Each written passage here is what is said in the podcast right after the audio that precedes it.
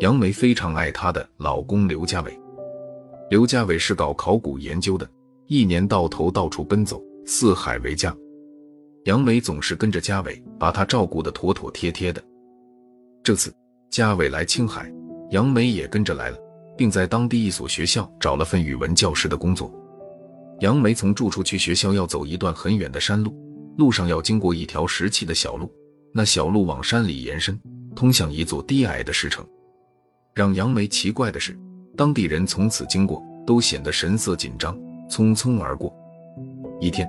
杨梅和同事大刚聊天，无意间问起石城的事，不料大刚一听，马上变了脸色，说：“你最好别去关心他，离他远远的，那地方很危险。”杨梅好奇地问：“很危险？为什么？”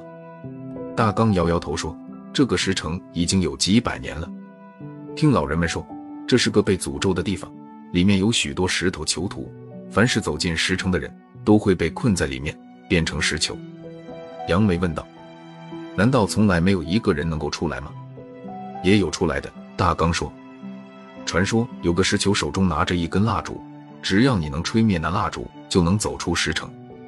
不过，就算你出来了，也摆脱不了石球的诅咒，那诅咒总会应验的。”杨梅见大刚越说越紧张，还一再告诫他不要进石城，便皱皱眉头，不再问了。回去的路上，杨梅路过石城时，想起了大刚的话。不由得停下了脚步，心想：这石城真的那么可怕吗？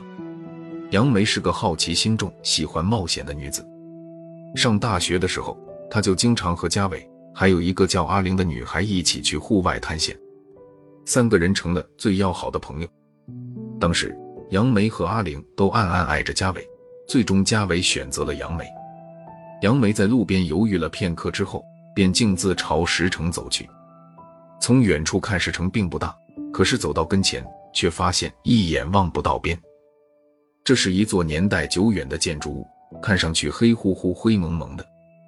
杨梅轻轻推开虚掩的大门，走进去，里面像座迷宫，到处是大大小小的石像。这些石像雕得栩栩如生，凑近仔细一看，却令人恐惧。有的断臂少腿，有的只有半截身子，有的龇牙咧嘴，有的面目狰狞。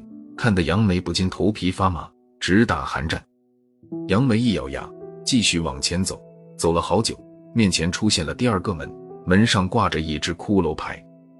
杨梅试着摸了一下骷髅牌，门顿时无声的开了。杨梅走进去，里面一片漆黑，什么也看不到。她刚想退回来，突然听到“砰”的一声，大门关闭的声音。就在杨梅又紧张又恐惧时，身后传来叮铃叮铃的铃铛声，杨梅转过身，只见一个白衣女孩飘然而至。那女孩长发遮去半个脸蛋，左手端着蜡烛，右手摇着铃铛，嘴里说着：“我们来玩捉迷藏，好不好？你找到我，我们就合二为一；你找不到我，你就会变成石头人，永远困在这里，一辈子被我奴役。”女孩说着，高高的举起蜡烛。杨梅吓得浑身颤抖，猛地想起大刚的话，便想扑上去吹熄蜡烛。可是他突然看见那女孩眼睛里流出一滴滴的血，杨梅惊呆了。女孩转身蹦蹦跳跳地往前走去，杨梅怕她会消失，忙跟了上去。前面的路越来越窄，烛光也越来越暗，女孩走得极快，杨梅拼命跟也跟不上，只觉得人好像进入了冰窖里。阴森森的寒气让她牙齿不住的上下撞击，渐渐的，他感觉自己身上所有的力气都要被抽走了。就在杨梅快要倒下时，鞋子里突然窜出一个黑影，猛地把蜡烛吹灭了。女孩消失了，杨梅晕倒在地上。